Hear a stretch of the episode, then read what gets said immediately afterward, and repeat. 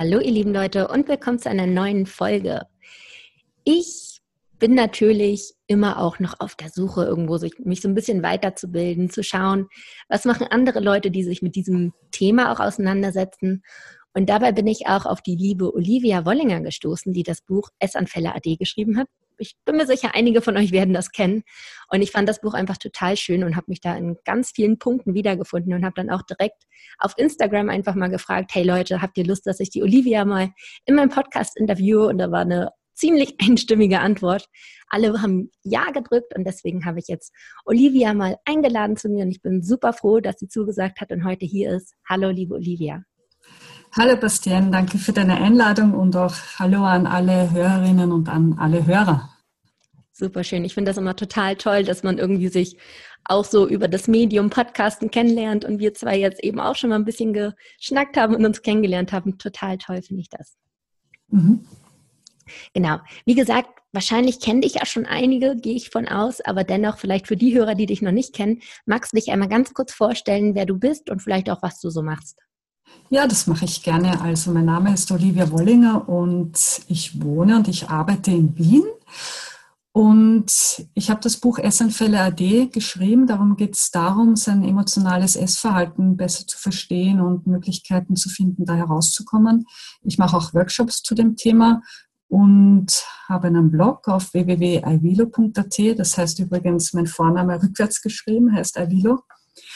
Und ich arbeite noch in meiner Praxis und da mache ich Körperarbeit. Das sind so meine, meine Schwerpunkte. Stimmt, jetzt, wo du es gerade sagst mit dem Avilio, dass das rückwärts Olivia heißt, bin ich, bin ich von alleine noch nicht drauf gekommen. Ja, so kann man es jetzt leichter merken. Ja, das stimmt wohl. Genau, wie gesagt, bin ich ja auf dein Buch gestoßen. Ich habe es mir tatsächlich als Hörbuch angehört, was total schön auch war, das so zu hören. Und ich glaube, schon nach einer halben Stunde dachte ich, boah, ich sehe da so viele Parallelen mhm. und es ist ja tatsächlich bei vielen Leuten, die sich irgendwo im Leben dann auch mit der Ernährung beruflich auseinandersetzen, dass sie ihre eigene Geschichte haben. Und die hast du ja auch, die du ja auch im Buch ähm, erzählst. Würdest du vielleicht deine Geschichte auch ein bisschen mit uns teilen, so wie du denn da überhaupt hingekommen bist zu dem, was du heute machst, was dich da hingebracht hat, was deine persönliche Motivation dabei ist? Ja, also bei mir hat eigentlich alles so angefangen in den 90er Jahren, also 93 konkret, da war ich damals 21 Jahre alt.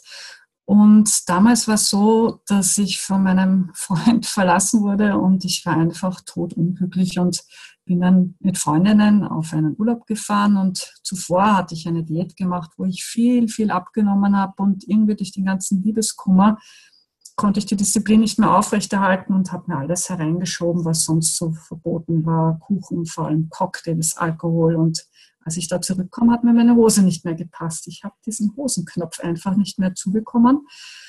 Und da habe ich mich dann in das Diätkarussell hineinbegeben.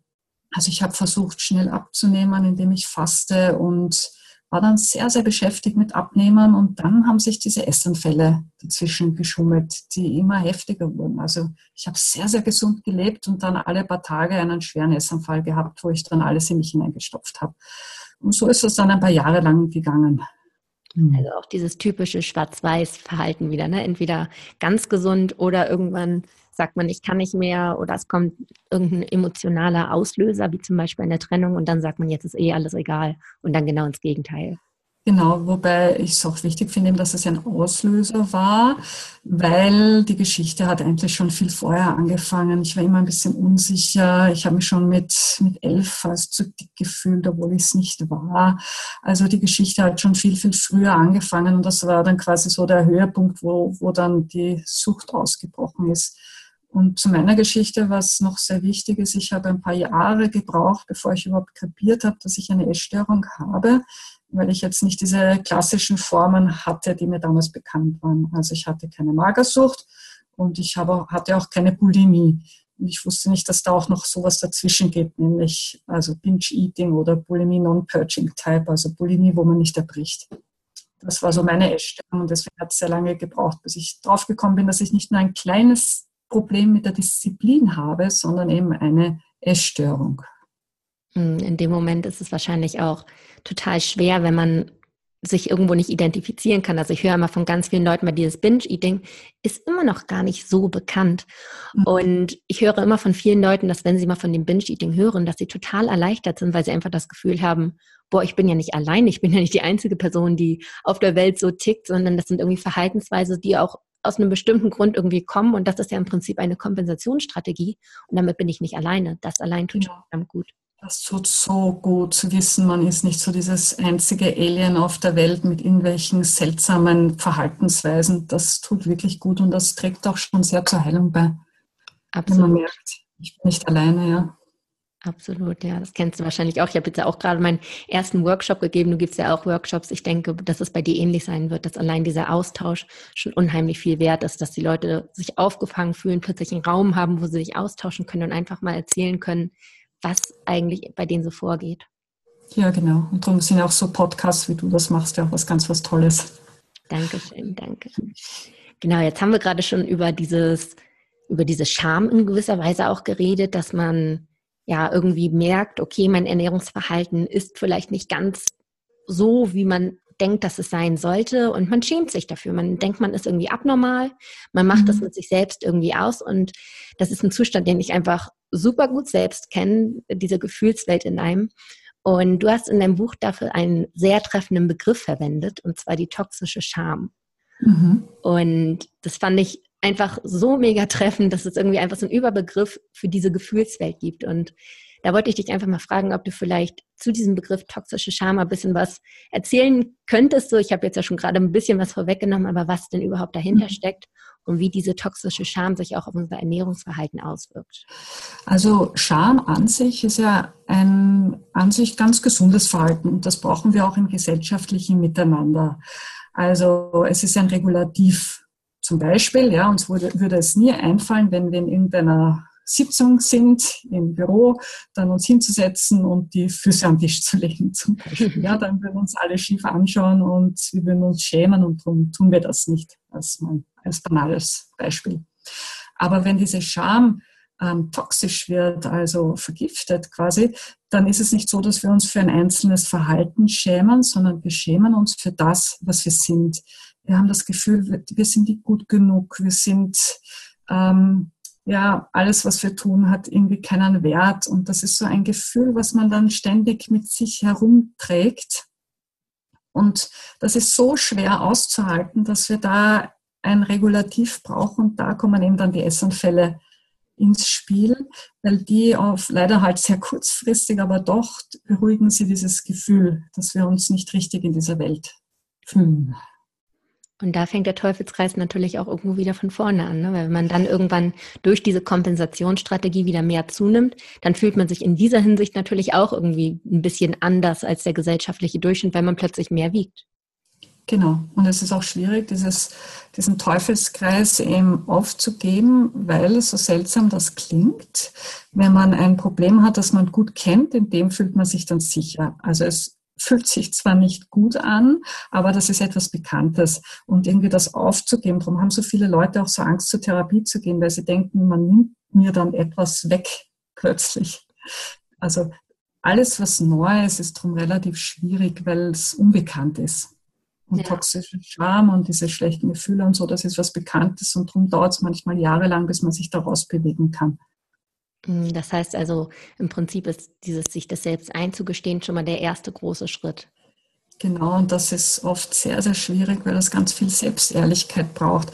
Und wir denken immer, wir kennen uns, ja, weil wir 24 Stunden am Tag mit uns selbst verbringen, aber wir haben ganz kluge Mechanismen, zum Beispiel die Essanfälle ist so ein Mechanismus, da steigen wir auch aus unserem Körper aus. Also während man eine Essattacke hat, fühlt man sich ja nicht. Ja, man ist dann nur mit Essen und also Fressen, würde ich das sogar bezeichnen, beschäftigt.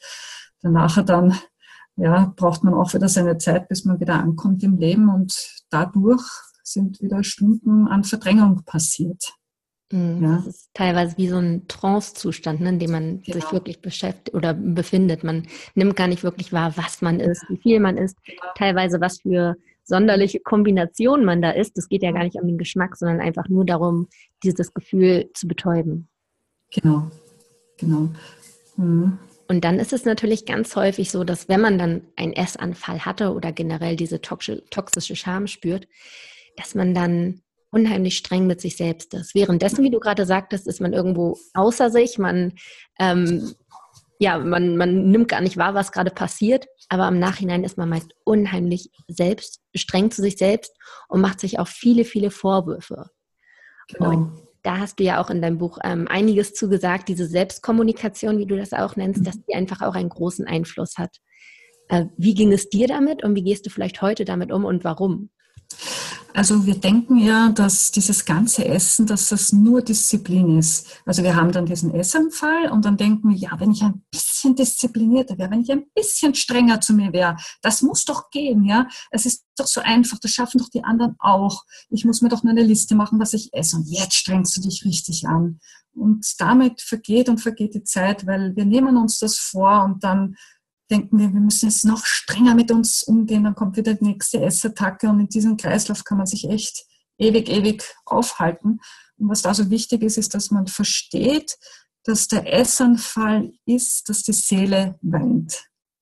Und ich benutze gern den Vergleich mit einem kleinen Kind oder einem kleinen Baby, dem es einfach nicht gut geht, weil vielleicht irgendwas zwickt oder irgendwas weh oder und es weint oder es will anders gele gelegt werden und kann sich aber noch nicht so rühren. Ja? Und wenn man sich da vorstellt, dass man das Baby nimmt und rüttelt und sagt und es anbrüllt, dann kann man sich vorstellen, dass das, das Baby nicht sehr beruhigt.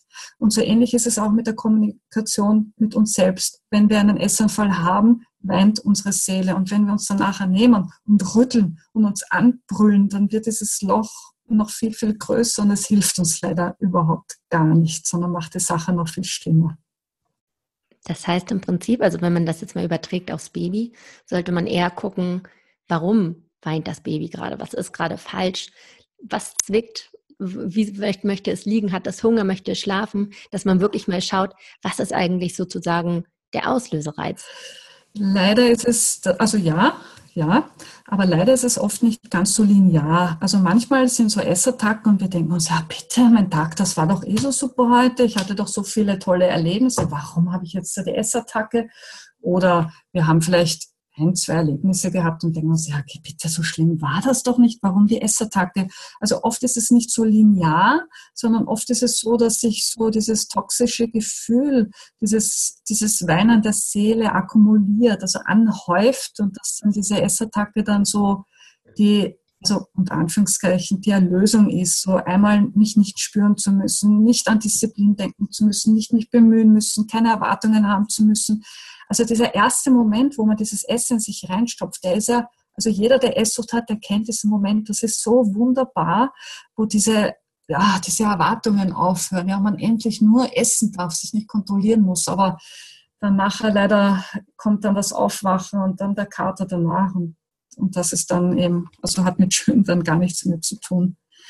Und da ist eben wichtig, dass man sich dann lernt, zur Seite zu stehen und zu sagen, okay, es ist nicht schön, ich leide darunter, aber schau, deine Seele weint. Ja, du hast es jetzt gerade gebraucht und komm, schau, schauen wir mal gemeinsam. Also ich rede ja mit mir immer in wir, ich und ich. Ich kann natürlich auch also nur mit ich reden, aber ich mag das irgendwie so gern, diese Vorstellung, dass ich mich selber an die Hand nehme und wir gemeinsam schauen, was denn das Gute dann wäre. Mhm. Also das heißt, einfach liebevoll mit sich umgehen, sich nicht selbst dafür verurteilen, sondern irgendwo auch Verständnis zeigen. Denn das ist ja im Prinzip nur gerade deine Lösungsstrategie. Also im Prinzip passieren Essanfälle ja auch für uns, weil das gerade in dem Moment etwas ist, was uns aus unserer momentanen Situation ein bisschen erlöst. Genau, das ist, und gerade wenn man unter toxischer Scham leidet, ist es so schwierig, nett zu sich zu sein, weil man sich so hasst, ja, und man denkt, ach Gott, jetzt habe ich das schon wieder nicht geschafft. Ähm, diese Diätdisziplin aufrechtzuerhalten. Ich bin der letzte Mensch auf dieser Welt, der das nicht checkt. Ich bin die größte Versagerin auf der Welt. Und das ist dann so schwierig, dann eben diese, also diese liebevolle Stimme dann einzuführen. Das braucht auch viel, viel Übung, dass man das tut. Ja, ja das glaube ich. Das glaube ich absolut. Das heißt also im Nachhinein sich eher irgendwie ein bisschen auffangen, anstatt sich Vorwürfe zu machen Und dann habe ich noch, das passt gerade thematisch gut rein, ähm, aus der Community, ich hatte über Instagram gefragt, so ein bisschen habt ihr Fragen an die Olivia, da hatte ich aus der Community auch die Frage bekommen, ähm, wie man denn vielleicht auch mit den Trigger-Momenten so umgehen kann. Also wenn man merkt, okay, es bahnt sich gerade ein Essanfall an, also nicht diese Kommunikation mit sich danach, mhm. sondern wenn man merkt, dieser Essimpuls ist gerade da, gerade sagt alles in mir, ich brauche jetzt Essen. Und da wurde halt gefragt, wie man diesen anbahnenden Essanfall vielleicht umgehen könnte, wie man da vielleicht nützliche Gedanken oder Tricks verwenden könnte, um da so ein bisschen das zu unterbrechen. Hättest du da dafür einen Tipp? Also bei der Antwort möchte ich ein bisschen ausholen. Also ich würde jetzt so gerne sagen, so, ja, weißt du was, ähm, was weiß ich, nimm einfach eine Zitrone, beiß rein und das wird dann, dann den Essanfall ähm, abwenden. Aber leider, wie ich schon vorhin gesagt habe, diese Essanfälle sind also quasi von einer langen Kette der Endpunkt. Und wenn, man's, wenn die Seele weint und wenn der Druck im Leben so groß ist, dann ist es manchmal so, dass man eigentlich im falschen Leben ist. Also dass man irgendwie ein Leben führt, also zum Beispiel nach den Erwartungen der anderen, dass man ganz oft über seine Grenzen geht, dass man sich nicht spürt, dass man daher nicht weiß, was man wirklich braucht, dass man daher keine Grenzen setzt, sich nicht artikulieren kann, was man möchte dass man sich oft selbst verletzt, jetzt im Sinne von, dass man oft Ja sagt, wenn man Nein meint, dass man oft Dinge tut, die einem nicht gut tun. Und da am Ende von all dem steht dann der Essanfall. Und wenn man noch ganz am Anfang vom Weg ist, dann ist dieser Druck, der ist so riesengroß. Das kann man sich so vorstellen. Man ist so und von hinten springt dann einer an und reißt einer mit voller Wucht nieder. Und da hilft dann irgendwie leider auch kein Trick, weil diese Wucht so riesig ist. Und da geht es dann darum, diese Wucht zu verringern. Das macht man daran, da, also dahingehend, dass man an der Basis arbeitet, also zum Beispiel zur Psychotherapie geht und einmal schaut, okay, wie stehe ich eigentlich im Leben? Was macht mich so fertig? Was, warum bin ich immer so gestresst? Warum habe ich so viel Druck? Und, ähm, und da nach und nach sich besser kennenlernt und das nimmt diesen Druck ein bisschen weg. Und dann ist es so, wenn wir bei diesem Bild bleiben, dass uns jemand anspringt, wenn man dann weiter im Weg ist, ist es dann so, dass man dann zum Beispiel diesen Essenfall schon sieht, bevor er kommt. Ja? Oder er kommt oder er rennt ja nicht mehr mit voller Wucht um, sondern sagen wir, tut er nur noch so anschubsen. Und da helfen dann Tricks.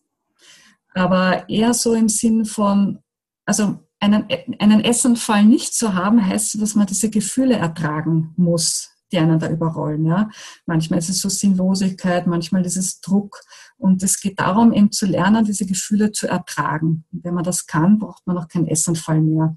Also das ist ganz, ganz viel Training.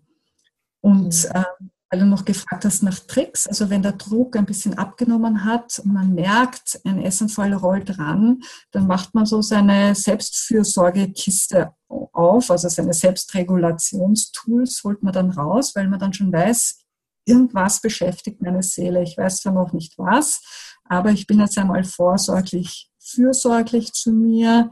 Ähm, ich tue mir Gutes, ich nehme ein bisschen den Druck aus der Situation raus. Also ich versuche vielleicht ein bisschen früher vom Büro nach Hause zu gehen, vielleicht wenn ich auf der Uni bin oder in der Schule, mal einen freien Nachmittag zu gönnen oder so, um, um da auch den Druck wieder rauszunehmen, damit es gar nicht erst zu diesem Essanfall kommt. Ja. Also da geht es ganz, ganz viel um Prophylaxe und um Selbstfürsorge. Okay, das heißt also im Prinzip hat das viel mit Selbstreflexion zu tun, um zu merken, wo sind eigentlich die Schmerzpunkte? Wo mhm. ist das Leben nicht im Gleichgewicht? Wo müsste ich vielleicht mehr für mich tun? Mhm. Und sich dann vielleicht auch, das finde ich auch mal ganz schön, sich seinen eigenen Ressourcen bewusst werden. Wie du gerade sagtest, eine Ressource kann natürlich irgendwie auch sein, sich Zeit für sich selbst zu nehmen, indem man einfach die Ressource hat, okay, okay, ich kann bei der Arbeit eine Stunde früher gehen, weil ich habe diese Freiheit, was eine Ressource ist.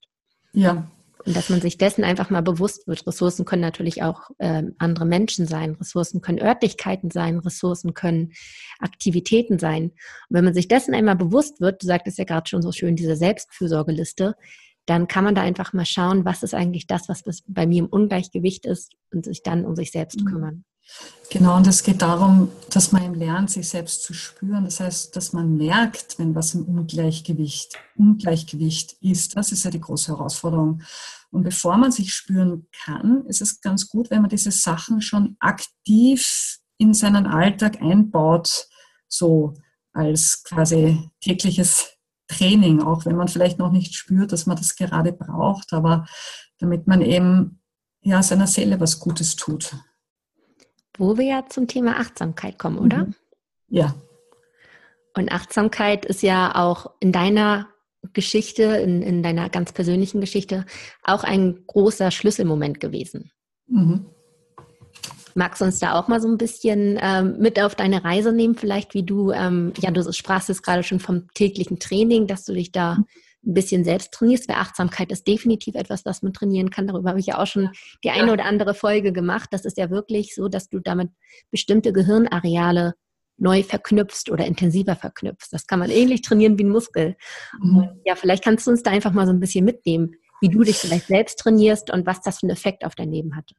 Also Achtsamkeit ist etwas ganz, ganz Wichtiges, aber auch da ist die Balance wichtig, weil heutzutage, ähm, wenn man so ein bisschen so schaut, in so den ganzen Videos und so, ist überall so achtsam. Irgendwie ist jeder Mensch heutzutage achtsam, ja. So, und, man, und wenn man da, also wenn man eine Essstörung hat, dann sind die Ansprüche an einen selber wieder so hoch, wie du am Anfang gesagt hast, dieses Schwarz-Weiß-Denken. Ja, da gibt's nicht so, naja, ich mache einmal ein bisschen was achtsam, sondern nein, ich bin jetzt den ganzen Tag achtsam, weil ich habe gehört, das hilft bei der Essstörung und ich muss jetzt den ganzen Tag achtsam sein. So. Mhm. Und wenn es dann wieder zum Anspruch wird, dann, dann ist es eigentlich wieder, also dann wird es gesund werden und die Heilung wieder so zum Projekt, was man so durchboxen, wo man hart arbeiten muss und Disziplin haben muss. Ich muss Disziplin haben und jeden Tag achtsam sein, am besten den ganzen Tag. So. Und da muss man ein bisschen aufpassen, dass man da auch eine gesunde Balance hineinbringt und sich auch gönnt, unachtsame Zeiten des Tages zu haben. Wir können nicht den ganzen Tag bewusst sein. Und gerade wenn man eine Essstörung hat, ist es ganz oft, dass man während dem Essen ähm, am Handy herumturnt oder irgendeine Serie sich anschaut oder irgendwie ähm, herumläuft währenddessen. Und ähm, und da fällt es auch ganz, ganz vielen Leuten schwierig, da beim Essen zu sein. Und achtsam zu essen ist, ein, irgendwie, ähm, ist etwas, wo viele Esssüchtiges, also ähm, das versuchen zu erreichen und daran total verzweifeln, weil ihnen das irgendwie nicht möglich ist, weil da die Ansprüche so hoch sind. Und ähm, was ich da mitgeben möchte, ist, dass es so wichtig ist, eben auch da, wie du vorhin schon gesagt hast, zu trainieren und sich auch wieder bewusst zu machen, okay, mit meiner Seele stimmt, also meine Seele braucht ein bisschen Heilung und auch diesen Weg möchte ich gerne achtsam angehen, Schritt für Schritt. Und ich bin so eine große Freundin davon, dass man seine Sinne einbezieht und dass man Übungen macht so und auch so ein bisschen im Alltag einbaut. Also zum Beispiel, was ich total gern mag, ist, ähm, wenn, man, wenn ich äh, irgendwo hingehe, zum Beispiel einmal mich nur auf den Hörsinn konzentriere. Also zum Beispiel mal hören, ist da ein Vogel oder wenn ich mit der Bahn fahre, so zu hören, wie diese Bahn an, anfährt oder vielleicht auch auf die Gerüche mich einmal konzentriere. Und das hat so was Lustvolles, Spielerisches, wo man aber schon ganz viel für seine Achtsamkeit tun kann. Das finde ich etwas total Wichtiges, dass äh, du gerade nochmal so betonst, dass man achtsames Essen nicht, also dass man die Achtsamkeit, wenn man sie beim Essen erlangen möchte, nicht unbedingt am Essen trainieren muss. Weil wie du gerade schon sagtest, es fällt verdammt vielen Leuten schwer. Warum? Mhm. Natürlich, weil man sich manchmal auch einfach nicht eingestehen möchte, dass man ist. Ne? Da kommt irgendwie auch wieder diese toxische Scham, diese Selbstvorwürfe. Und da ist es natürlich schwierig, teilweise beim Essen einzusteigen. Und deswegen finde ich es total toll, dass du nochmal betonst, Achtsamkeit kann man auch auf anderem Wege trainieren. Das ist ja, wie ich gerade schon sagte, wie so ein Muskel. Man kann einen Muskel auch an der, jetzt mal plakativ gesagt, an der Handelbank trainieren und dann aber dafür nutzen, um Möbel zum Beispiel zu tragen. Ne? Also das mhm. heißt, man kann etwas trainieren, um es auf etwas anderes zu beziehen ziehen und zu verwenden. Ja, das ist ein gutes Bild. Und man darf es sich auch einfach machen. Also der Weg aus der Essstörung hat sowieso genug Hürden. Und ich finde es so wichtig, dass man sich da nicht noch zusätzlich quält. Absolut. Ja, ja mhm. ganz, ganz wichtig. Beim Punkt Achtsamkeit wollte ich jetzt auch nochmal auf ein Thema eingehen, was mir erging das zumindest so, dass ich das erst durch die Achtsamkeit auch gespürt habe. Dieser Unterschied zwischen dem äh, physischen Essimpuls und dem psychischen Essimpuls oder psychischen Hunger. Ich finde, da hat auch ganz viel Achtsamkeit mit zu tun. Ähm, magst du da vielleicht auch noch mal ein bisschen drauf eingehen und vielleicht auch beschreiben, wo da die Unterschiede liegen, wie dass man das vielleicht identifizieren kann? Weil ganz viele Leute höre ich immer wieder, die sagen, ich habe den ganzen Tag Hunger, aber ich kann manchmal nicht sagen, ob es körperlich ist oder nicht. Ja, das hat viel mit Achtsamkeit zu tun und das hat auch zu tun mit den eigenen Körper spüren.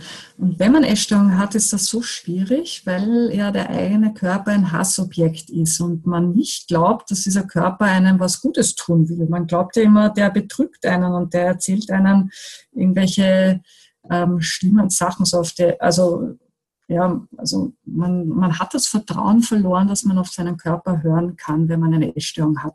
Und darum fällt es auch so schwer, auf den zu hören. Und ähm, den Unterschied zwischen physischen und emotionalen Hunger zu lernen, das ist ein Stück weit auch Übungssache. Also da ist ganz gut so, sich, also sich immer wieder selbst zu beobachten. Es spürt sich anders an, wenn man isst, wenn man einen emotionalen Hunger hat, dann spürt sich dann so, dann, dann kann man das Essen nicht so gut schmecken. Ja, dann ist es eigentlich egal, ob ich, in was ich jetzt hineinbeiße, Hauptsache süß und fett und viel. Und ähm, dann schaufle ich und schaufle ich und dann ist so, dann geht es mehr um das Hineinschaufeln, mehr um die Quantität, mehr um das rasch und schnell. Ähm, das ist so, und, und, und vor allem es ist unendlich. Also der emotionale Hunger ist wie so ein Riesenloch, was nie, nie gefüllt ist. Darum ist auch so, wenn man eine Essstörung hat, hat man immer das Gefühl, dass man nie im Leben satt werden kann, weil einfach dieses emotionale Loch so riesig ist, dieses, also diese weinende Seele. Und ähm, der physische Hunger, ähm, der, also das ist ein bisschen anders, weil dann kann man zum Beispiel das Essen mehr wahrnehmen, mehr schmecken, mehr riechen. Ähm, da spielt es eine Rolle, was man isst. Man kann mehr differenzieren. Ähm, man spürt das auch dann physisch, vielleicht auch im Bauch. Ja, wo, wohingegen der emotionale Hunger, da kann man ewig essen und man spürt einfach die Grenzen nicht. Und es ist wichtig zu unterscheiden zu lernen, ähm, und damit man dann auch bemerkt, wann das Essen vom, Emotion, also vom physischen Essen ins Emotionale kippt. Das ist so einer dieser Schlüsseldinge, ähm, dass es wichtig ist zu begreifen, ich bin jetzt physisch satt, aber meine Seele braucht noch etwas. Also du sprichst jetzt quasi von dem Moment, wenn man anfängt zu essen, weil man wirklich physisch hungrig ist, aber nicht aufhören kann, weil dann irgendwann die emotionale Komponente dazukommt. Genau, und das ist ganz, ganz wichtig, dass man diesen Punkt erkennen lernt. Weil viele sagen immer, ich kann meinen physischen, meine physische Sättigung nicht spüren. Und für viele ist es dann ein riesen Aha-Erlebnis, dass sie die physische Sättigung spüren können, aber sie nicht, auf sie nicht hören wollen, weil sie gerne weiter essen möchten, weil ihnen die Seele noch weint. Mhm. Was mir mhm. persönlich da geholfen hat, ist, dass ich ähm, ja diesen, diesen Punkt irgendwann auch wieder gelernt habe zu spüren, aber genau wie du es beschreibst, ähm, ich dann auch einfach nicht mit dem Essen wirklich aufhören wollte mhm. weil dann das Emotionale dazu kam. Und was für mich sehr hilfreich war, war wirklich für mich selbst eine bewusste Entscheidung zu treffen. Ich nenne das auch gerne den letzten Bissen, dass ich ja. entschieden habe, okay, ich bin körperlich jetzt, jetzt satt und ich brauche nicht mehr und dann wirklich bewusst zu sagen, das ist jetzt mein letzter Bissen und den genieße ich auch noch. Und dann ist wirklich also für mich einfach so eine, so eine bewusste, bewusste, ein bewusster Schnitt da gewesen. Das hat mir sehr geholfen. Ja, und das geht, also das geht dann, wenn der, der emotionale Druck nicht mehr ganz so riesengroß ist. Also zumindest war es bei mir so. Also wenn der emotionale Druck noch übermenschlich groß ist, dann ähm, ist, also ist es schwierig und es wird dann immer einfacher, je geringer der emotionale Druck ist. Deswegen ist das Arbeiten auf mehreren Ebenen bei Essstörungen auch so wichtig. Hm, total ein ganz, ganz komplexes Thema, ja. Komplex. Das ist wirklich, wirklich sehr komplex. Und es ist wichtig, dass man das auch ein Bewusstsein dafür hat, dass es eben komplex ist. Dass man nicht nur eine Sache macht und dann ist man geheilt oder so. Es braucht wirklich viele, viele Bausteine. Ja, das finde ich auch immer so schwierig, weil in der Ernährung ist man ja auch häufig ganz ungeduldig. Man will immer einfach nur die, die Stellschraube finden, die man einmal umdrehen muss. Also mit der Erwartung gehen viele Leute ran. Und dann sind sie manchmal ein bisschen enttäuscht oder ja nicht so zufriedengestellt, wenn sie einfach merken, Mensch, das ist gar nicht so eindimensional. Ja, ja, schön wäre es, wenn man so schnelle Lösungen hat. Und das versprechen einen ja Diäten auch. Ja? Also so oft, ja, du musst nur das und das essen, dann nimmst du ab, dann bist du glücklich. Ja? Aber viele Leute, die Essstörungen haben, haben das äh, auch schon erlebt, dass sie dann äh, das Zielgewicht mal hatten und dann trotzdem nicht glücklich waren. Ja? Und das liegt eben an diesem emotionalen Hunger. Wenn die Seele weint, dann ist der Seele das wurscht, ob der Körper das Idealgewicht hat oder nicht. Man fühlt sich eben nicht wohl, eben auch aufgrund dieser toxischen Scham. Man fühlt sich nicht richtig im Leben.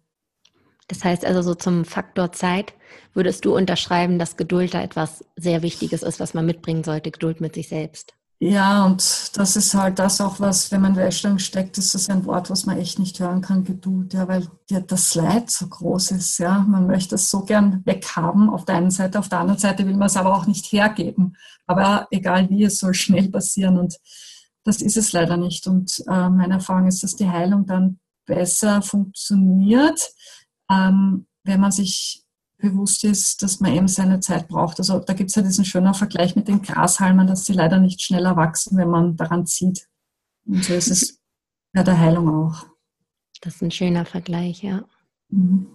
Ja, das ist leider echt etwas, wo man, wo man einfach keine Lust hat zu warten und das, ja, wie du schon sagst, ein großes Leidensthema ist. Aber ich merke einfach auch im Coaching, dass ganz viele Leute teilweise Jahrzehnte mit diesem Thema kämpfen. Und wenn man das mhm. wirklich mal so auf Jahrzehnte ähm, aufschlüsselt, dann sind vielleicht zwei, drei Jahre, in denen du dich intensiv mit dir auseinandersetzt, plötzlich gar nicht mehr so lang, wenn du dadurch mhm. danach ein, ein Leben mit mehr Leichtigkeit haben kannst. Ja, und weil du gerade Coaching erwähnst, ähm, da ist es eben so wichtig, so, so wichtig, dass man sich Hilfe holt. Und zwar, also man kann ganz viel lernen über Bücher oder, oder übers Internet oder so, aber es ist so wichtig eben auch, sich live echte Menschen zu holen, also so wie du zum Beispiel, die einen da unterstützen, ja, und die dir gegenüber sitzen und den Weg vielleicht auch schon gegangen sind oder viel Erfahrung haben und dir das Gefühl geben, du bist wertvoll als Mensch und ich stehe dir da zur Seite, ja, und auch wenn es mal mühsam ist, ich bin da für dich.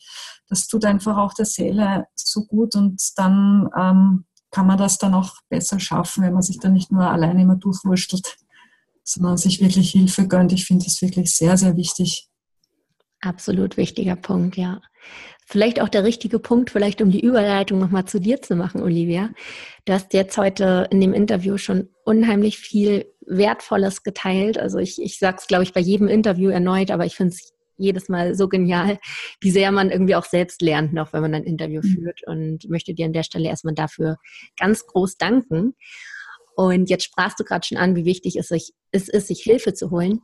Ähm, eingangs sagtest du ja auch schon mal, dass du auch einen Workshop anbietest. Vielleicht magst du da noch mal ein bisschen was zu erzählen, was du noch so anbietest, wenn man jetzt sagt, Mensch, die Olivia, die hat hier viele Sachen gesagt, wo ich mich wiederfinde, die mir schon geholfen haben, mit der möchte ich gerne weiterarbeiten. Wo kann man dich denn so noch finden?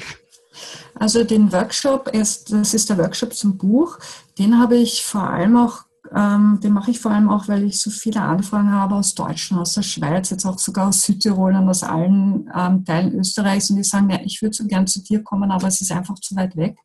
Dafür gibt es eben auch den Workshop. Und was wir da machen, ist uns mit dem Symptom beschäftigen, also mit Hunger und Sättigung. Also wir essen da auch gemeinsam und dann geht es auch darum, so was will ich wirklich essen. Und äh, wir machen auch verschiedenste Körperspürübungen. Und das Wichtigste ist eben auch, dass man sich da nicht so alleine fühlt. Ähm, was mir auch sehr wichtig ist, ist ähm, zu sagen, es ist kein psychotherapeutisches Seminar. Ich bin auch keine Psychotherapeutin und ich finde es sehr wichtig, wenn man eine Essstörung hat, dass man auch Psychotherapie ähm, in Anspruch nimmt ähm, oder eben auch spezialisierte Leute dafür, weil, ähm, weil das so wichtig ist, ist auch seine, diese Krankheit der Seele zu verstehen und, und Tools zu entwickeln. Und wenn man das hat, ähm, dann kommt wieder ich ins Spiel, wenn man in meine Praxis kommen will in Wien, ähm, weil da biete ich eben Körperarbeit an, überwiegend mit der Rosenmethode. Also das ist eine Methode nach der Maren Rosen und da geht es darum, dass man lernt, sich und seinen Körper wahrzunehmen und sich zu spüren und das eben auch zu üben. Und das ist leichter, wenn man eben vorher schon dafür ein Raster angelegt hat, also sich schon ein bisschen kennengelernt hat, seine Muster und wie man so funktioniert. Ja. Also das sind so meine Schwerpunkte, eben das Buch, den Workshop und dann die Einzelarbeit in meiner Praxis in Wien. Und natürlich meinen Blog auf ivilo.at. Ja. Genau, super schön. Also Danke nochmal für das Teilen. Und das Buch bekommt, glaube ich, jetzt hattest du schon mal erwähnt, ein neues Cover bald, richtig? Ein neues Cover, ja. Das Kindle-Buch ist schon mit dem neuen Cover ausgestattet. Das Blindbuch bekommt es am 25. Jänner, glaube ich, also 2019. Mhm. Und da freue ich mich schon drauf. Genau, also wenn ihr das mal irgendwo in den Händen haltet, vielleicht mit dem neuen Cover, dann denkt ans Interview, falls es euch geholfen hat. Vielleicht hilft das Buch euch dann auch weiter. Und ansonsten bleibt mir nur noch übrig, Olivia, mich ganz, ganz herzlich bei dir zu bedanken. Ich glaube, dass dieses Interview da draußen ganz viele Leute erreichen und berühren wird. Und vielen lieben Dank, dass du das alles, deine Geschichte und dein Wissen auch mit uns geteilt hast. Ja, das habe ich sehr gern gemacht und ich danke dir auch für deine Fragen, die wirklich auch sehr, sehr, ähm, also mich auch sehr zum Nachdenken gebracht haben und ja, dann macht ein Interview auch Spaß und ja, und an alle Hörerinnen und Hörer, ich möchte noch euch so gern mitgeben, es ist so wichtig, dass man lernt, sich selbst eine gute Freundin oder ein guter Freund zu sein und milde zu sich selbst zu sein.